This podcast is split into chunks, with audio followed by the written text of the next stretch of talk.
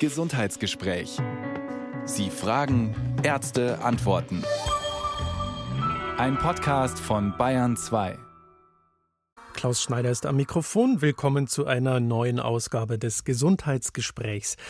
Nach einer durchzechten Nacht dürfte klar sein, woher die Kopfschmerzen rühren und wahrscheinlich wird eine Tablette, viel Wasser und ausgiebig Schlaf dafür sorgen, dass das wieder vergeht. Aber Menschen, die ganz ohne vermeintliche Ursache Kopfschmerzen haben oder die zu den geplagten Migränikern gehören, denen hilft eine einfache Kopfschmerztablette nicht weiter, eher im Gegenteil. Was hilft stattdessen wirklich? Das besprechen wir mit unserer heutigen Expertin, der Neurologin und Leiterin des Konsiliardienstes Dienstes der Neurologischen Klinik der LMU München, Dr. Stefanie Förderreuter. Ich grüße Sie und vielen Dank, dass Sie sich die Zeit nehmen, hier bei uns zu sein. Ja, grüß Sie Gott auch von mir. Das ist besonders erwähnenswert, Frau Dr. Förderreuter, denn Ihre Ambulanz ist voll nicht nur mit Kopfschmerzpatienten, aber auch. Das heißt, das Thema heute dürfte sehr viele Menschen betreffen. Ja, auf jeden Fall. Kopfschmerzen ist ein großes Thema, Migräne, ähm, aber auch andere Kopfschmerzerkrankungen, die Patienten zu mir führen. Oft die Angst, an einem Tumor erkrankt zu sein, zum Beispiel. Ähm, oder auch das Unwissen, dass sie ihre bisherige Behandlung ganz falsch gemacht haben, viel zu viel Akutmedikamente eingenommen haben. Ähm, da gibt es sehr viel zu besprechen. Ähm, auch Lebensstilfaktoren gibt es zu besprechen mit den Patienten. Und insofern kann man als Kopfschmerztherapeut sehr viel Gutes machen, weil man viel Aufklärungsarbeit leisten kann und auch sehr viele gute Medikamente inzwischen zur Verfügung hat, ähm, um die Patienten zu behandeln. Aber auch der Lebensstil spielt eine Rolle, haben Sie jetzt schon angedeutet. Ja.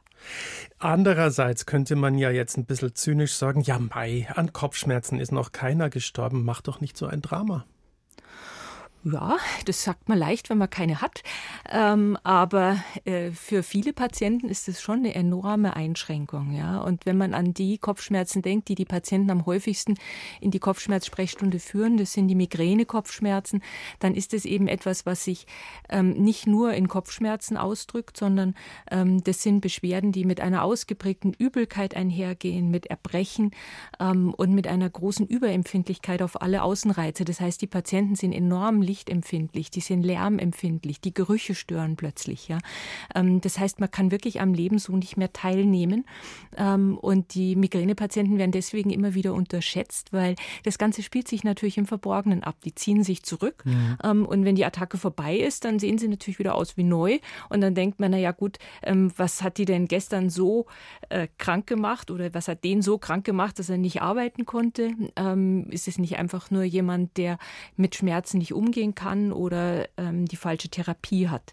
Ja, und deswegen, ähm, wenn man sich mal überlegt, viele Patienten haben im Monat ähm, zwei, dreimal Migräne und selbst wenn sie eine Therapie haben, die ihnen hilft, haben sie doch eine gewisse Einschränkung. Und wenn sie das mal hochrechnen, wie viele Tage das auf ein Jahr sind, ähm, dann ist das gewaltig. Ja? Und auf ein Leben hochgerechnet man, kommt man richtig große Zahlen raus. Ja, ja, und das ist neben dem persönlichen Leid, das da mitschwingt, halt auch eine volkswirtschaftliche Geschichte, die man auch noch mitrechnen könnte. Ja, also die volkswirtschaftlichen Aspekte spielen eine Rolle, aber auch die Familie leidet natürlich mhm. darunter. Ja. Ähm, die Freunde, die enttäuscht sind, wenn man eine Verabredung absagt. Also es hat ganz viele Aspekte, ähm, die die Patienten auch immer sehr bedrücken, ja, und die das immer wieder aufholen wollen und erst recht funktionieren wollen und denken, wenn ich schon gestern ausgefallen bin, muss ich heute doppelt so viel leisten. Das heißt, sie haben wieder mehr Stress und das führt dann natürlich nicht gerade dazu, dass es mit der Migräne besser wird, weil Stress ist durchaus einer von den exogenen, also von den äußeren Faktoren, die Einfluss nehmen auf den Verlauf einer Migräne, zumindest bei vielen Patienten. Und genau das wollen wir weiter vertiefen. Wir wollen darüber sprechen, was sind die Ursachen einer Migräne oder auch von allen anderen Arten von Kopfschmerzen. Das werden wir gleich nochmal ein bisschen aufmachen, das Thema. Wir wollen natürlich wissen, was hilft, was kann ich dafür tun, was kann ich dafür tun, damit ich eben nicht solche Einschränkungen habe im Leben und vielleicht die Freunde nicht mehr treffen kann, damit ich arbeiten kann und so weiter. Kopfschmerzen und Migräne, Ihr Thema. Rufen Sie uns an, holen Sie sich Rat, kostenfrei unter 0800 246 2469. Ihre Fragen beantwortet heute die Neurologin Dr. Stefanie Förderreuter. Frau Dr. Förderreuter, es gibt ja ganz unterschiedliche Arten von Kopfschmerzen.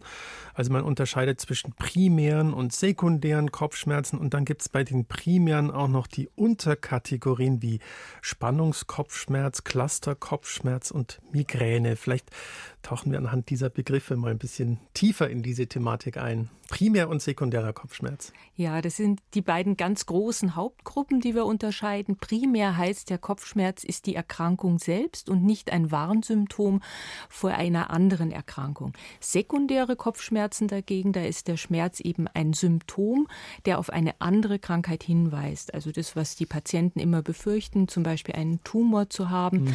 ähm, oder auch eine Hirnhautentzündung oder eine Entzündung im Bereich der Nasennebenhöhlen. Auch das führt zu Kopfschmerzen. Da ist aber eben die Ursache etwas anderes, was da dahinter steckt und was dann auch primär natürlich therapiert werden muss. Bei den primären Kopfschmerzerkrankungen haben wir als die häufigste schwere Kopfschmerzerkrankung die Migräne. Ähm, häufiger sonst ist der Spannungskopfschmerz, aber der ist nicht so heftig für die Patienten, führt nicht so oft zum Arzt. Dann gibt es seltenere Kopfschmerzerkrankungen, die aber sehr massiv sind, wie jetzt zum Beispiel der Clusterkopfschmerz, den Sie angesprochen haben. Ähm, der Kopfschmerz, der übrigens Männer häufiger betrifft als Frauen, Aha. was was ganz Ungewöhnliches ist. Sonst sind eigentlich meistens Frauen häufiger betroffen bei Kopfschmerzerkrankungen. Und wie muss ich mir, ich bin in der glücklichen Lage, sagen zu können, ich habe keine Ahnung, wie sich ein Cluster-Kopfschmerz anfühlt? Also ein Cluster-Kopfschmerz ist ein Kopfschmerz, der immer einseitig ist, die Seite auch nicht wechselt und sein Schmerzmaximum in der Regel um das Auge, die Stirn- und Schläfenpartie hat, häufig hinter dem Auge sitzt. Die Patienten ähm, sagen, der Schmerz sei unerträglich heftig, bohrend, stechend. Und wir arbeiten ja in der Klinik immer mit so Schmerzskalen und zwar Fragen zwischen 0, kein Schmerz und 10, das mhm. Schlimmste, was Sie kennen. Wie schlimm ist Ihr Clusterkopfschmerz? Dann kommt in der Regel die Antwort 12. Ja, also das ist wirklich das Allerschlimmste an Schmerz überhaupt und er ist insofern insofern sehr charakteristisch als Begleitsymptome auftreten, ähm, wie auf der Seite, wo der Schmerz sitzt, eine Rötung des Auges, häufig ein Tränen, nur auf dieser Seite des Auges, eine Verstopfung des Nasenlochs auf der Seite.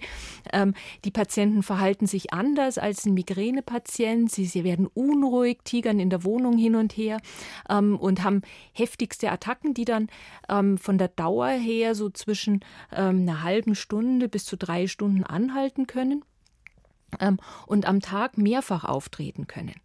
Ähm, das Charakteristische, woran ich es in der Regel ganz schnell merke, dass jemand mit Clusterkopfschmerzen zu mir kommt, ist, dass das bei den meisten Patienten episodisch auftritt. Das heißt, die haben ein paar Wochen, wo diese Schmerzattacken mhm. auftreten und dann ist wieder Ruhe. Mhm. Ähm, dann ist gar kein Kopfschmerz zu spüren und plötzlich geht es wieder los.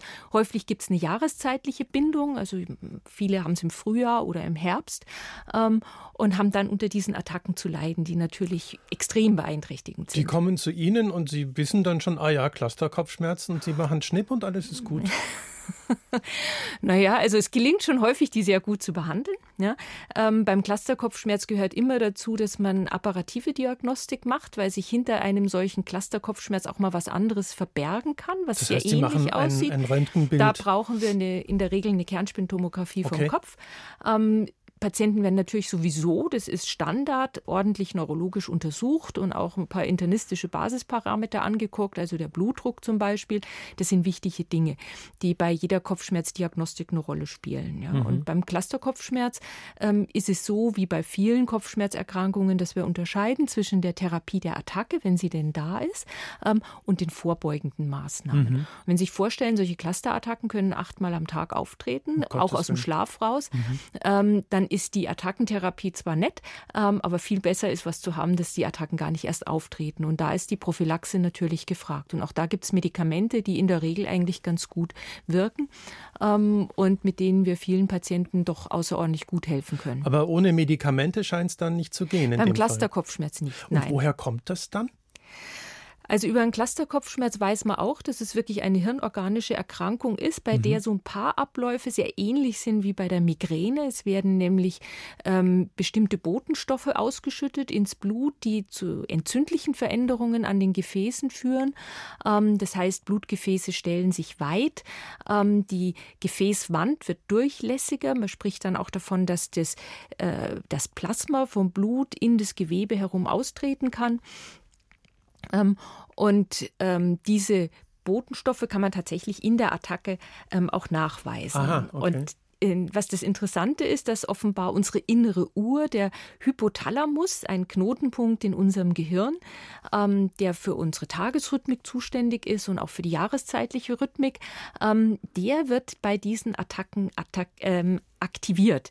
Ähm, und das erklärt wohl zum einen, dass die Clusterkopfschmerzpatienten immer sagen, mein Clusterkopfschmerz kommt zu ganz bestimmten Zeiten. Ja, ich mhm. weiß genau, wann mhm. er kommt. Mhm. Ähm, halbe Stunde, Stunde nach dem Einschlafen zum Beispiel oder nachmittags um vier. Der ist relativ typisch und pünktlich. Ähm, und auch diese jahreszeitliche Bindung, die die Patienten häufig beobachten, ähm, hängt wahrscheinlich mit dieser Aktivierung von diesem Nervenknotenpunkt im Hypothalamus in unserem Gehirn ab.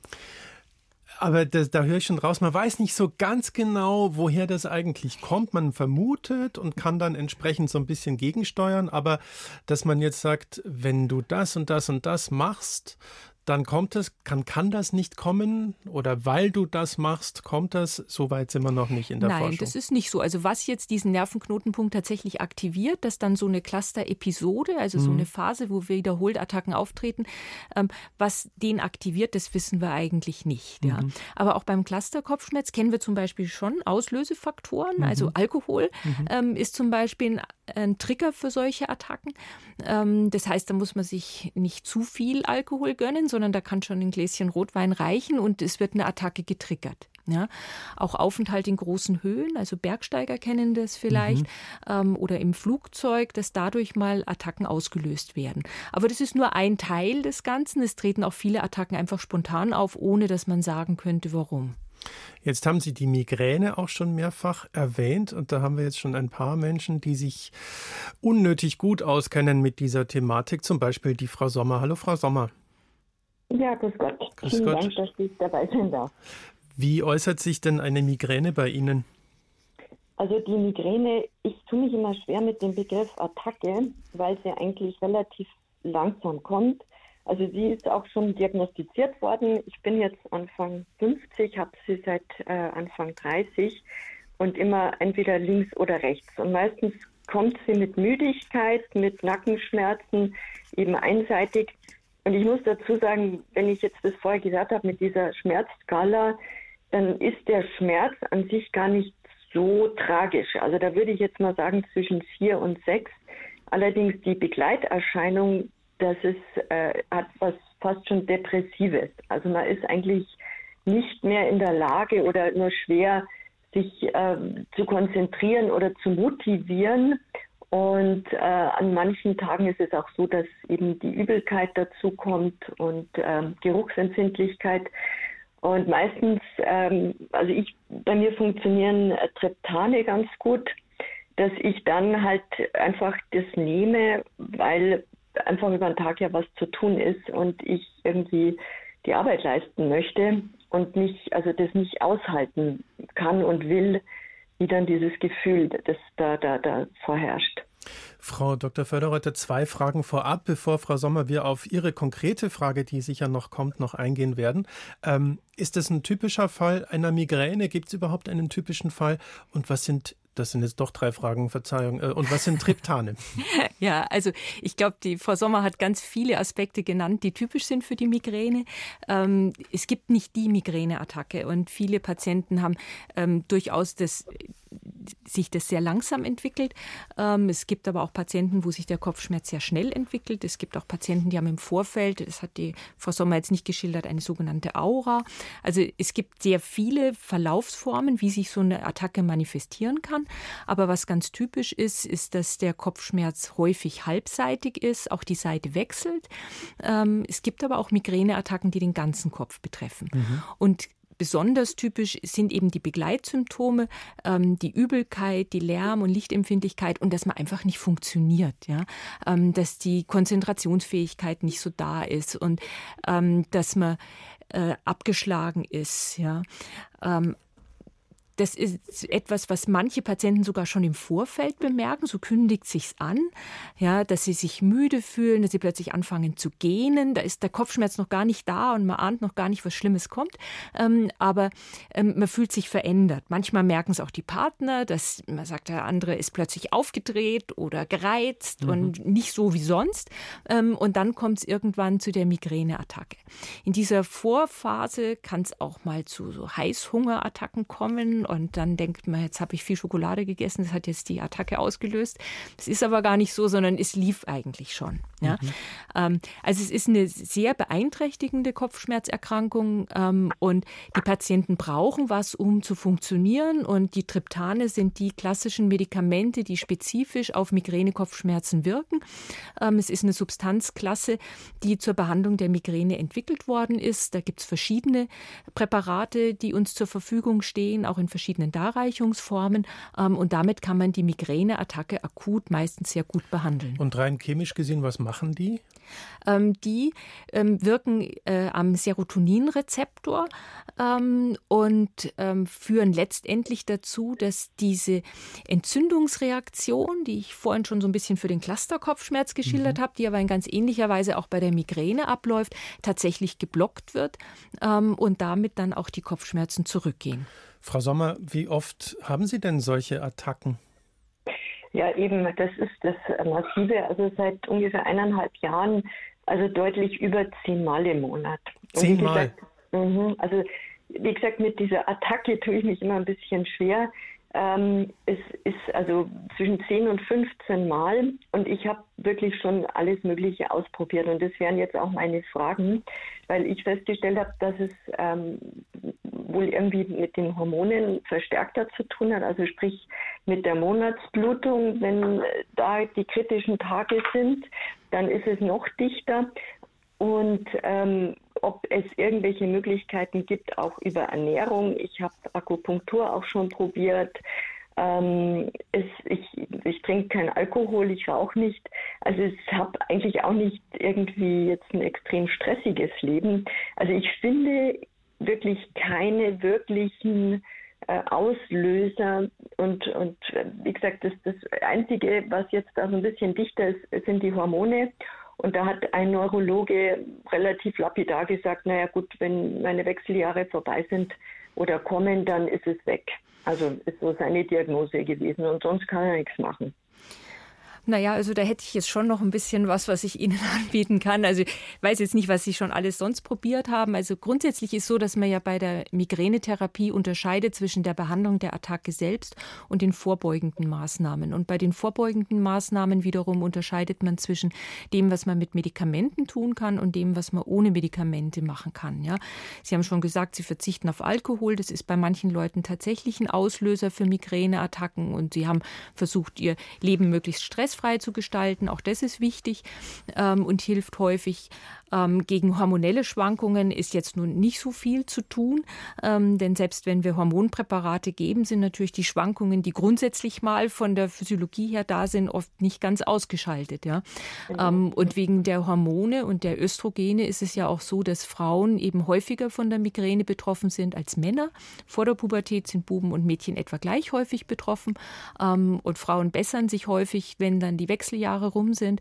Aber versprechen würde ich es Ihnen leider nicht, ja, weil das kann man ähm, tatsächlich immer wieder beobachten, dass Patientinnen zwar dann nach den, wenn der Wechsel rum ist, dass es dann besser geht, aber dass es wirklich weg ist, kann man nicht versprechen. Aber jetzt nehmen Sie doch der Frau Sommer nicht wenigstens noch diese Hoffnung, dass sich da was ändert. Naja, aber man darf auch keine falschen Hoffnungen wecken. Ja. Ähm, was ich eigentlich sagen will, ist, ähm, man muss mit dem Ganzen natürlich leben und arbeiten. Und ähm, von den vorbeugenden Maßnahmen haben Sie jetzt zum Beispiel Medikamente noch gar nicht erwähnt. Also wir haben die Möglichkeit, mit Medikamenten eine vorbeugende Therapie zu machen, die darauf abzielt, dass weniger Migräneattacken auftreten, ähm, dass die Migräneattacken, die noch kommen, weniger heftig sind und auch leichter zu behandeln sind. Ja, also das ist das Ziel einer jeden Prophylaxe. Und der Teufelskreis, in dem Sie sich möglicherweise schon befinden, ist der, dass jetzt bei Ihnen Migräneattacken immer und immer häufiger aufgetreten sind und Sie jetzt schon zwischen 10 und 15 Attacken im oder Migränetage, Attacken gefällt Ihnen ja nicht so als Wort, also Migränetage haben pro Monat ähm, und dann wahrscheinlich auch so häufig Triptane einnehmen müssen.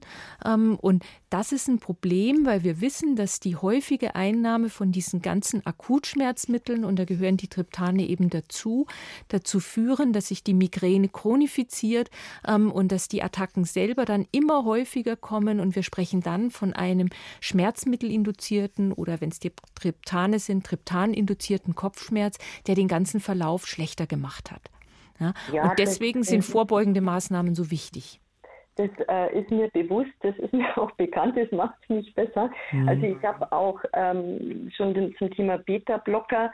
Ich habe allerdings einen sehr, sehr niedrigen Blutdruck und irgendwie meine innere Einstellung wehrt sich dagegen, jetzt ein anderes Präparat anstatt von dem zu nehmen. Also es ist so, ich nehme die, die Triptane eh schon, sagen wir mal, niedriger dosiert. Also ich, ich, ähm, ich komme da immer mit einer halben Tablette. Die Dosis ist leider egal. Also oh, das okay. ist es nicht. Es zählen Aha. nicht die Menge an Tabletten, die Sie an einem Tag nehmen, sondern es zählen die Tage, an denen Sie Schmerzmittel mhm. einnehmen. Und ähm, die Grenze liegt bei neun Tagen. Also wenn Sie ja. nicht an mehr als neun Tagen eines Monats Akutschmerzmittel einnehmen, dann sind Sie beim Risiko so ein einen schmerzmittelinduzierten Kopfschmerz zu entwickeln? Ja, das, also wie gesagt, das äh, ist mir bekannt. Also dem Thema äh, setze ich mich auch auseinander und äh, muss jetzt, also ich, ich habe so das Gefühl, dass das Thema Wechseljahre jetzt schon dichter wird. Ja, und, das ist auch ähm, eine Phase im Leben einer Frau, wo die Migräne häufig schlimmer ist, ja, okay. ähm, durch die hormonellen Schwankungen.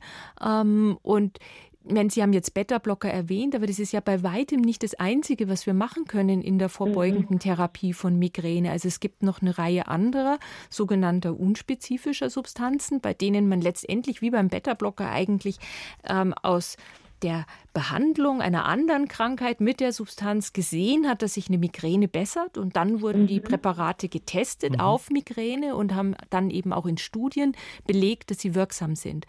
Und okay. das sind die unspezifischen Migräneprophylaxe-Substanzen. Dazu gehört das Amitriptylin, eine Substanz, die eigentlich mal entwickelt worden ist, um Depressionen zu behandeln, die aber eben auch in niedriger Dosierung eine sehr gute migräneprophylaktische Wirkung hat.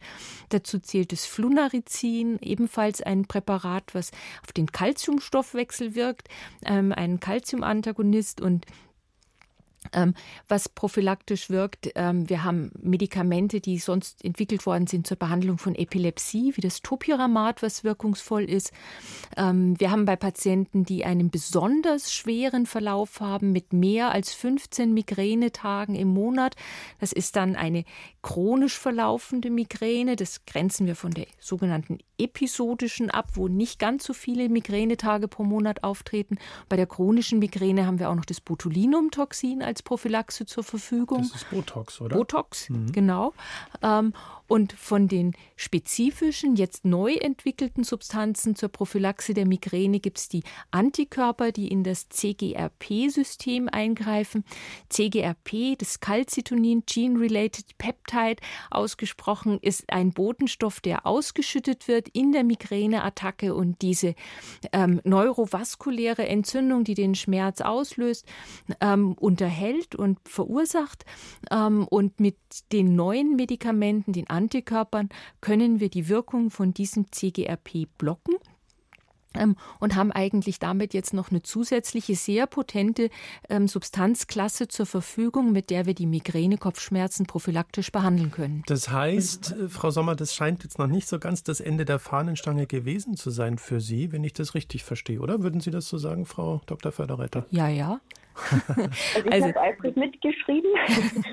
Und ähm, vielleicht noch zuletzt, ich ja. will jetzt auch gar nicht so lange hier äh, das blockieren, ist das Thema Ernährung, ob man da überhaupt was machen kann, weil da stolpert man auch immer wieder mhm. drüber. Mit das ist eine sehr gute Frage, ja. Ja, mhm. die Frage kriege ich auch sehr häufig. Also es gibt jetzt keine Diät, die man empfehlen würde, um eine Migräne zu behandeln. Die Migräne ist jetzt keine Allergie, bei der irgendwelche ähm, Histamine oder so etwas ausgeschüttet werden. Ähm, aber es gibt Patienten, die tatsächlich den Eindruck haben, dass es gewisse Lebensmittel gibt, die bei ihnen mal Attacken auslösen. Ähm, da muss man vorsichtig sein, weil es ja möglicherweise diese Vorbotenphase ist, die ich vorhin geschildert habe, wo man so manchmal Essattacken kriegt. Mhm. Ähm, da ist es dann nicht das Lebensmittel, was man genommen hat, sondern die Migräneattacke lief schon. Ähm, aber bestimmte ähm, Nahrungsmittel lösen vielleicht tatsächlich beim einen oder anderen Attacken aus. Das sollte man sehr genau prüfen, ob das wirklich immer so ist. Ähm, denn nur dann lohnt sich, ähm, da auch eine Diät einzuhalten. Ich finde, Migräne schränkt einen eh schon so ein. Da muss man nicht auch noch auf die leckeren das Sachen verzichten. Das, ähm, das ist nicht notwendig. Ja? ja? Alkohol ist ein häufiger Auslöser, wobei es nicht der Alkohol selbst ist, sondern Inhaltsstoffe im alkoholischen Getränk. Durchaus Patienten, die genau wissen, welchen Rotwein sie trinken können und welchen nicht. Ähm, das hat man auch getestet, dass tatsächlich nicht der Alkohol per se der Auslöser ist, sondern die anderen Stoffe, die noch im Alkohol drin sind. Und wer sonst gerne trinkt, weiß auch, wenn man viel durcheinander trinkt, kriegt man eher mal einen Kater, Kopfschmerz, als wenn man bei einer Substanz, einem alkoholischen Getränk geblieben ist. Und ähm, das erklärt das wohl auch mit. Mhm. Frau Sommer, und ich glaube, wir werden im Laufe der Sendung noch ein paar weitere Tipps haben, ähm, die für Sie vielleicht interessant sein könnten. Also bleiben Sie bleib dran, am Radiogerät. Vielen Dank für Ihren Anruf. Ja, schönen Dank auch. Alles Wiederhören. Gute. Wir machen nämlich jetzt gleich weiter mit der Frau Klauder, die nahtlos an das Thema anschließen kann, wenn es um Ernährung geht. Ich lese hier, Frau Klauder, grüße Sie. Seit 40 Jahren haben Sie unzählige Präparate ausprobiert. Und ja. dann, was ist passiert? Ja, vor 40 Jahren. Äh, ich hatte also wirklich extreme äh, Migräneanfälle. Und dann hat mir eine Bekannte äh, den Tipp gegeben, die war bei einer Heilpraktikerin gewesen, lass doch mal Schokolade und fetten Käse weg. Und das war's. Mehr, mehr muss ich eigentlich gar nicht sagen. Und von da, von da an hatte ich keine Probleme mehr. Ja, das ist wunderbar. Also ich habe ja auch gesagt, wenn man tatsächlich feststellt, dass es bestimmte Lebensmittel gibt, die bei einem die Attacken auslösen, ja, ja, ähm, ja. dann ist es sinnvoll, die auch wegzulassen. Ja, ähm, was ich manchmal erlebe, ist, dass Leute sagen, jetzt habe ich gerade ein Käsebrot gegessen und dann habe ich am nächsten Tag Migräne gekriegt. Also lasse ich jetzt mhm. Käse weg. Die nächste Migräneattacke kommt nach einem Schweinsbraten. Dann lässt man den Schweinsbraten weg. Und mhm. wenn, wenn man dann anfängt, ähm, alle möglichen Lebensmittel wegzulassen, ähm, dann ist man am Schluss irgendwann dabei, nur noch Reiswaffeln zu essen und ähm, weiß gar nicht mehr, sich vernünftig zu ernähren. Das ist jetzt mhm. natürlich überzogen gesagt. Ich glaube, mhm. man muss sich sehr genau testen, ob es bestimmte Lebensmittel gibt, die das machen, reproduzierbar machen und dann lohnt es sich natürlich, die auch wegzulassen. Aber es ist nicht so, dass das für alle Migränepatienten gilt ähm, und das ist für sie offenbar ein ganz individueller Auslöser. Ja, und das war ja äh, nicht schwer wegzulassen. Auch Schokolade kann man, wenn ich weiß, es könnte mir helfen, dann lasse ich es weg. Ja, klar. Und das war unter fetten Käse. Im Geschäft haben sie mich schon alle angeguckt. Oh, da kommt die schon wieder mit 15 Prozent Käse. Das schmeckt ja gar nicht. Aber mir hat es mir hat's gut getan. Na, so gesehen ganz herzlichen Glückwunsch ja. an Sie, Frau Klauder, dass ja. Sie da Ihre Auslöser so konkret gefunden haben. Also großartig. ich bin so glücklich dann und ich konnte dann, also zehn Jahre habe ich durchgehalten. Ja. Und dann habe ich so langsam wieder angefangen, mal ein kleines Stückchen Schokolade mal zu knabbern. Und dann? Da habe ich, ja, mittlerweile kann ich schon wieder etwas mehr, aber ich bin nicht leichtsinnig. Also ich bin da schon eisern. Na, Hauptsache, es geht Ihnen gut. Na, das, ja, das ist doch toll. Geht. Und das, das möchte ich einfach weitergeben. Ja. Vielleicht kann es anderen auch helfen. Es, es, ist so einfach. Ein Versuch ist es wert. Auf Vielen Dank. Fall. Vielen Dank. Alles Gute. Auf Wiederhören. Ja, ciao. Servus. Uns hat eine E-Mail erreicht, Frau Dr. Förderreuter. Äh, die äh, Schreiberin möchte anonym bleiben. Sie ist 29 Jahre und Asperger-Autistin, wie sie schreibt. Und als solche extrem geräusch- und lichtempfindlich bis hin zu körperlichen Schmerzen, was ja anscheinend auch bei Migränepatientinnen eine Rolle spiele. Sie schreibt, wenn ich eine Reizüberflutung erlebe, also zum Beispiel länger lauten und hellen Umgebungen ausgesetzt bin oder hohem sozialen Stress, dann erlebe ich häufig danach zusammen mit einer tagelangen Erschöpfung auch migräneartige Kopfschmerzen, in Klammern oder Clusterkopfschmerzen, Fragezeichen. Meine Frage, können Sie etwas sagen zum Zusammenhang von Autismus bzw. autistischem Erleben, Schrägstrich Reizüberflutung, Schrägstrich Überforderung zu Kopfschmerzen und Migräne? Gibt es es dazu überhaupt Erkenntnisse oder Forschung? Beste Grüße und vielen Dank für die interessante Sendung. Ja, vielen Dank für die interessante E-Mail. Also grundsätzlich würde ich mal sagen, dass ich jetzt äh, aus dem Stegreif keine Studie wüsste, wo speziell ähm, bei Patienten mit einem Asperger-Syndrom die Zusammenhänge mit Migräne untersucht worden sind. Mhm. Aber was viele Migränepatienten nun sagen, ist tatsächlich, dass es auch Reizüberflutung gibt, die bei ihnen Attacken auslösen ähm, und dass Stress eine Rolle spielt. Ähm, das ist was, was sehr gut untersucht ist und was auch in der Beratung von Migränepatienten immer eine ganz große Rolle einnimmt. Mhm. Ja, ähm, viele Migränepatienten befürchten, wenn man sagt, man muss Stress abbauen, man würde meinen, es wäre doch eine eher psychische Erkrankung. Ähm, dem ist nicht so, aber wir wissen, dass Stress zum Beispiel ein großer Auslösefaktor ist für Migräneattacken. Ähm, das heißt, man hat vielleicht auf einer genetischen Basis die die Grundlage, Migräneattacken zu bekommen. Ähm, und dann kommt ein äußerer Faktor hinzu.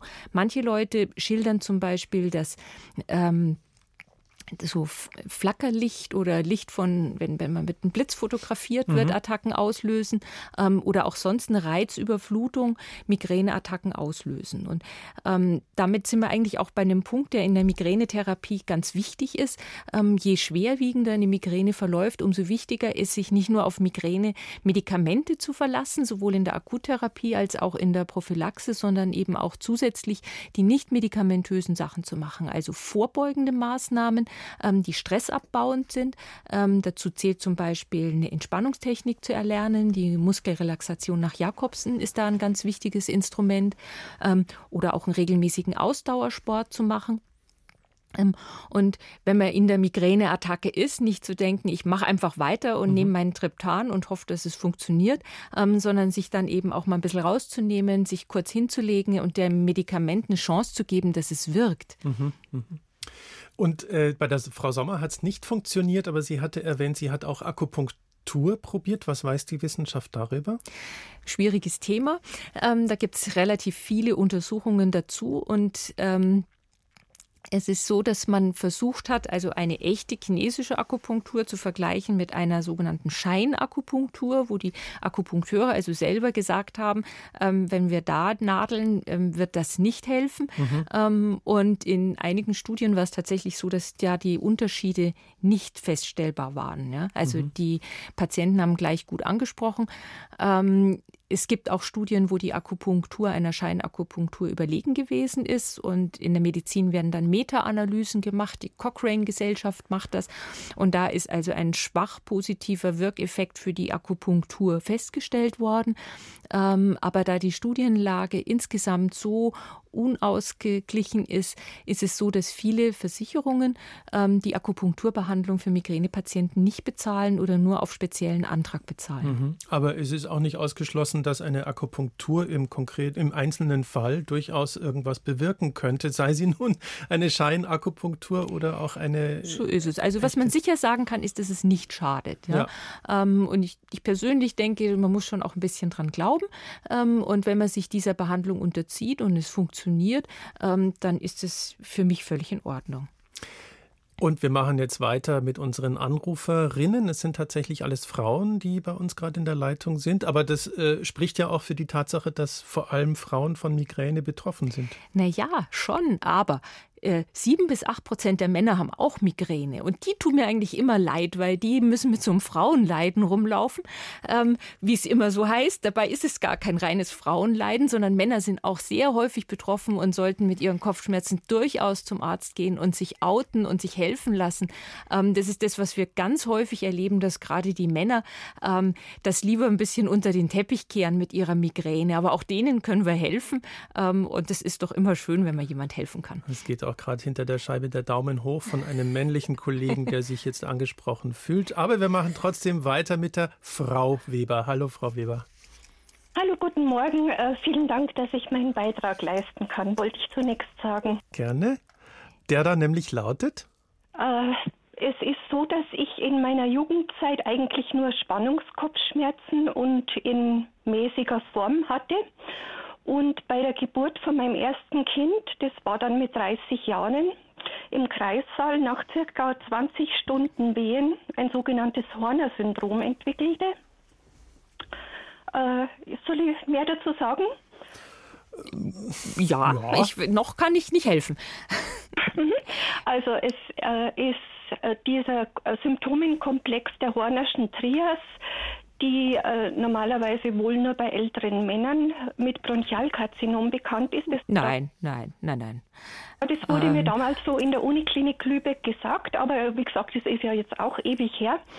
Äh, auf alle Fälle äh, wurde dann die Geburt unterbrochen und ich kam ins äh, Schädel-CT weil man Verdacht auf Schlaganfall hatte. Durch das, dass ich nicht mehr äh, weit und fernsehen konnte mit dem Auge, eine Bindehautentzündung am Auge hatte und äh, ja, der Augendeckel runterhing auf der betroffenen Seite. Mhm. Also vielleicht helfe ich jetzt mal den Zuhörern, die vielleicht jetzt nicht ganz mitkommen. Das Horner-Syndrom ist eine, ähm, ein neurologischer Symptomenkomplex, bei dem ein Teil des sympathischen Nervensystems am Auge ausfällt ähm, und dadurch wird die Pupille auf der betroffenen Seite etwas kleiner und das Augenlid hängt etwas herunter. Ähm, und das Horner-Syndrom ist etwas, was man zum Beispiel beim Clusterkopfschmerz sehr oft begleitend in der Attacke Attacke sieht. Ähm, also wenn Sie da Kopfschmerzen hatten, kann das gut sein, dass sie im Rahmen ihrer Geburt, Entbindung, ähm, da eine erste Clusterkopfschmerzattacke entwickelt hatten. Aber das kann ich jetzt im Moment nur spekulieren. Jetzt bin ich gespannt, wie Ihre Geschichte weitergeht. Ja, ich kann wirklich nur das erzählen, was die, die Ärzte mir damals mitgeteilt hatten. Wie gesagt, das war die Uniklinik Lübeck und die sagten auch, dass ihnen sowas bisher nicht äh, bekannt war und auch nicht in der Latu äh, Literatur beschrieben sei. Ist auch egal heute. Auf alle Fälle hatte ich am, im Wochenbett dann wirklich äh, massive Migräneanfälle mit Aura, mit Gesichtsfeldausfällen und dann so bis ins Alter von Anfang 50 schwer schwerste Migräneanfälle, äh, dass ich zum Beispiel, wenn ich eine längere Bahnfahrt hatte, musste der Zug gestoppt werden und Notarzt und also wirklich äh, oh je. Mhm. extrem. Aber das äh, klingt so, als wäre das jetzt nicht mehr so. Nein, das klingt, das wollte ich eben auch, weil die Vorrednerin vorher das Thema Menopause ansprach, kann ich auch nur Mut machen. Es ist viel leichter geworden. Mhm hatte auch das Glück, dass äh, ich eine Frauenärztin hatte, die mich dann mit einer Mikropille, die ich durchgehend einnehmen musste, äh, gut eingestellt hatte, damit ich diesen äh, Hormonabfall während der Menstruation nicht so hatte. Das hat auch gut geklappt dann.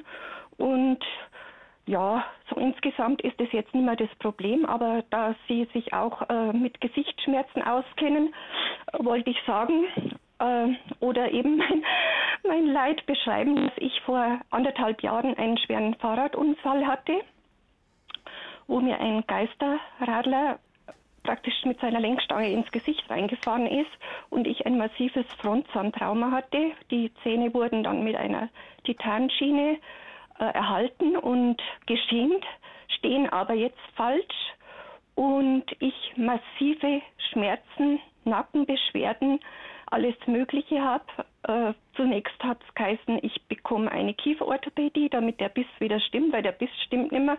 Die gegnerische Versicherung behauptet. Hm. Pass das auf, das ist jetzt, glaube ich, ähm, ein schwieriges Thema. Ne?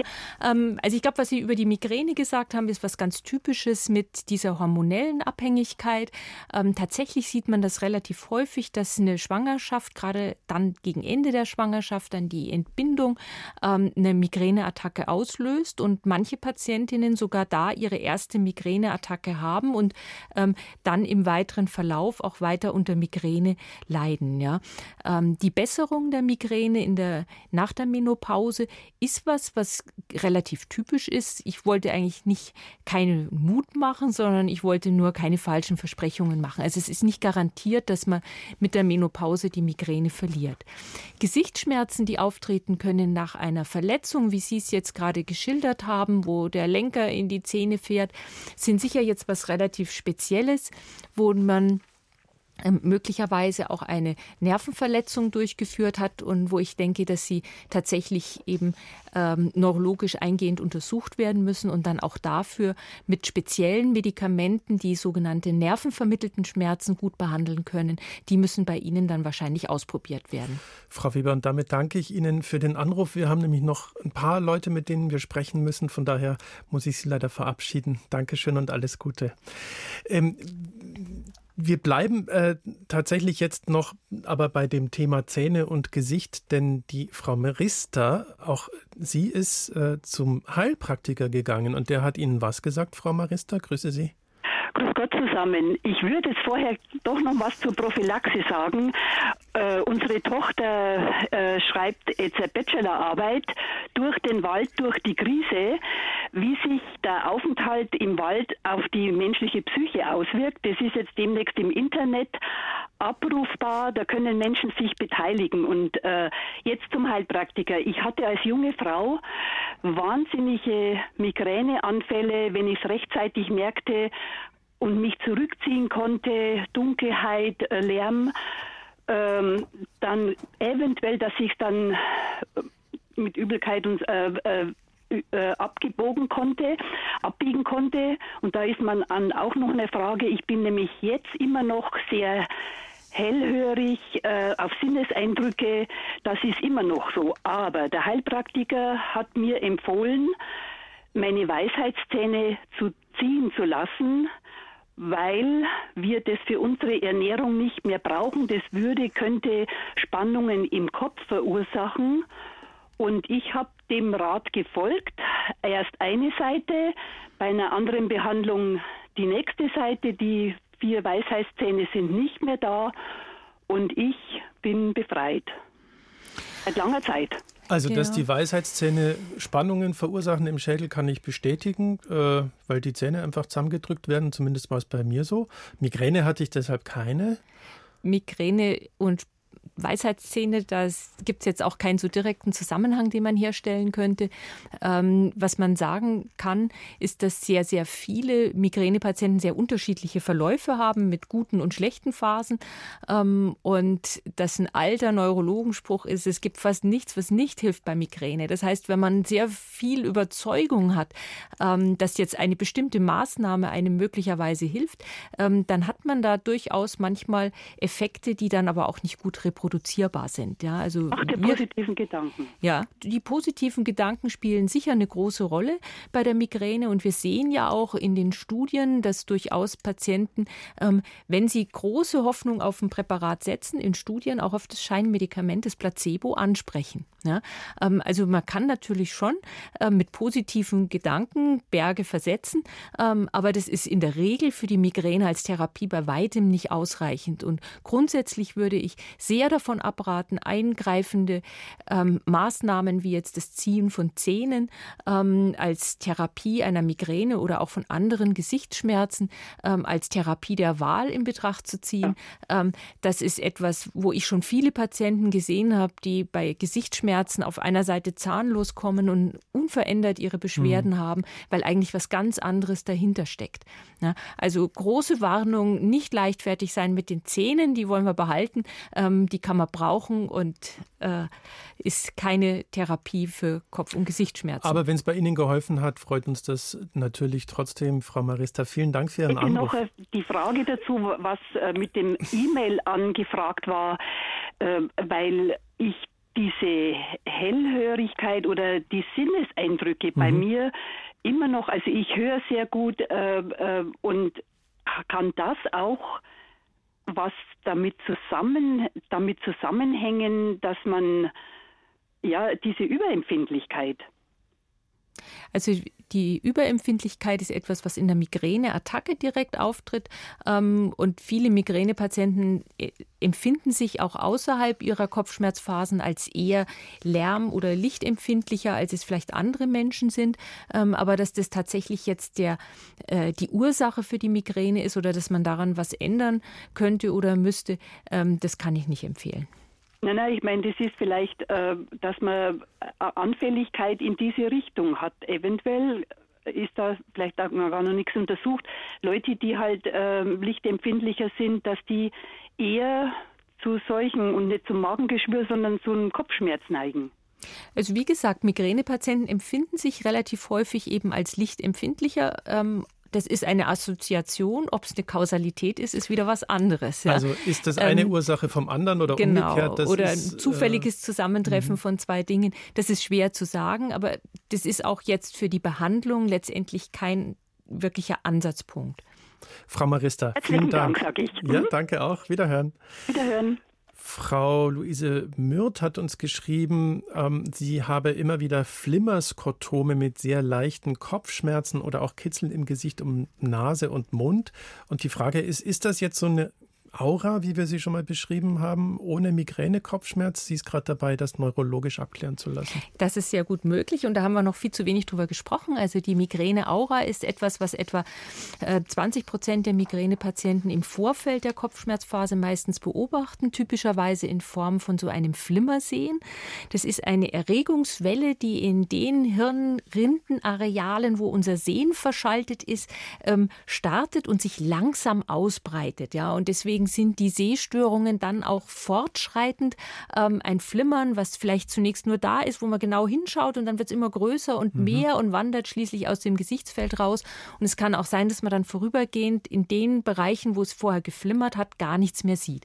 Das ist was ganz typisches für die Migräne-Aura, eine elektrische Erregung, die über die Hirnrinde läuft und die dann auch im Weiteren noch andere Hirnareale befallen kann, sodass Gefühlsstörungen dann im weiteren Verlauf dazukommen können oder wenn das Sprachzentrum betroffen ist, sogar Sprachstörungen und Wortfindungsstörungen. Ja.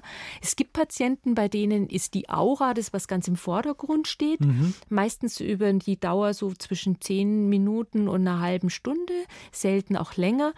Ähm, und die nachfolgenden Kopfschmerzen können leichter sein als vielleicht bei anderen Patienten mit Migräne, können aber genauso heftig sein. Und bei manchen Patienten fehlt sogar der Kopfschmerz. Die haben in der Hinsicht Glück und haben nur rezidivierend diese Migräne-Auren. So gesehen gut, dass Frau Mürth äh, das gerade abklären lässt. Ja, das sollte man immer vom Neurologen klären lassen, dass nichts anderes dahinter steckt wie eine Durchblutungsstörung mhm. im Gehirn. Ähm, da haben wir spezielle Tests, mit denen wir das nachweisen können. Wichtig für alle Patienten, die sowas beobachten, schauen Sie genau auf den Zeitverlauf, wie sich das entwickelt. Das ist für uns Neurologen dann ähm, bei der Einordnung von solchen Phänomenen was ganz Wichtiges. Ähm, und wir haben noch ein paar Minuten Zeit, also eigentlich kaum noch Zeit, aber trotzdem noch ein bisschen Zeit für Frau Sukup, die nämlich bestätigen kann, dass es durchaus neue wirksame Medikamente gibt, auch wenn man schon 43 Jahre lang meint, ich kenne meine Migräne gut, plötzlich kommt was Neues daher und schwupp hilft es. Hallo, Frau Sukup. Ja, grüße Sie. Ähm, ich habe Ihre Sendung gehört und äh, kann der Ärztin zustimmen. Ähm, ich habe äh, 43 Jahre seit meiner Pubertät unter hormonell bedingten Migräneattacken gelitten, habe dann auf meinem ganzen Weg viele Ärzte kennengelernt, viele Therapien kennengelernt, die alle bei mir dann nicht geholfen haben. Während der ersten Schwangerschaft mit einem Jungen schwanger habe ich neun Monate keine Migräne gehabt. Während der zweiten Schwangerschaft mit einem Mädchen habe ich bis auf fünf Tage durchgehend Migräne gehabt bis zum Ende des siebten Monats. Frau Sukubi, ich muss ein bisschen abkürzen. Was ja. hat Ihnen geholfen? Geholfen hat mir Fremanezumab und zwar soll das dieses, ähm, dieses Antikörper. Ja, das ist einer von sein. den neuen Antikörpern, genau. die entwickelt worden sind zur Prophylaxe der Migräne. Ja. Ähm, das sind Substanzen, ähm, die gegen diesen Botenstoff, das CGRP, sich richten, die man sich spritzen muss und die dann ja. ähm, für mehrere Wochen, in der Regel vier Wochen bis einen Monat eben sehr gut wirken ja. ähm, und dann eben erneut gespritzt werden müssen. Das sind neue Medikamente, die sehr teuer sind, für die ja. wir in der Verordnungsfähigkeit und der Erstattungsfähigkeit noch besondere Auflagen haben. Das heißt, das ist nicht das, was wir als allererstes geben dürfen bei Patienten, die Migräne haben, ähm, aber bei Patienten, die schon vor Vorerfahrungen mit anderen Substanzen zur Prophylaxe gemacht haben und dort ähm, keinen Wirkeffekt hatten oder Unverträglichkeiten oder Kontraindikationen, da können wir diese Substanzen verordnen und haben da sehr potente neue Medikamente in der Prophylaxe der Migräne, von denen vielen Patienten profitieren. Und die Frau Sukup ist eine davon. Vielen Dank und alles Gute. Und jetzt noch äh, eine halbe Minute haben wir noch. Und viele haben gefragt, was ist denn mit dem Wetter? Stimmt das, dass das Wetter Kopfweh Wir können es nicht ändern. Das hat keinerlei therapeutische Konsequenz. Ähm, wir können sicherlich bei einzelnen Patienten Wetterarten, bestimmte Wetterlagen feststellen, die beim Individuum die Attacken ähm, begünstigen. Der berühmte Föhn. Aber es ist, es ist bei jedem was anderes. Aber es ist kein Mythos. Das Wetter kann durchaus man braucht immer einen Schuldigen und das Wetter ist ein wunderbarer Schuldiger für Migräneattacken. Ähm, wir können es halt therapeutisch gar nicht benutzen. Ja, mhm. ähm, das gibt uns keinen Anhalt äh, und keinen Hebel, irgendwas zu tun. Und deswegen beschäftige ich mich auch mit dem Wetter nicht. Das Wetter müssen wir nehmen, wie es ist. Ähm, also es fällt unter die Kategorie Wetter, Wein und Weisheitszähne. All das wird gerne mal hergenommen, um einen Schuldigen zu finden. Sie können wie immer ausführliche Informationen zum Thema auf unserer Seite nachlesen auf gesundheitsgespräch.de. Dort gelangen Sie auch zum Podcast dieser Sendung.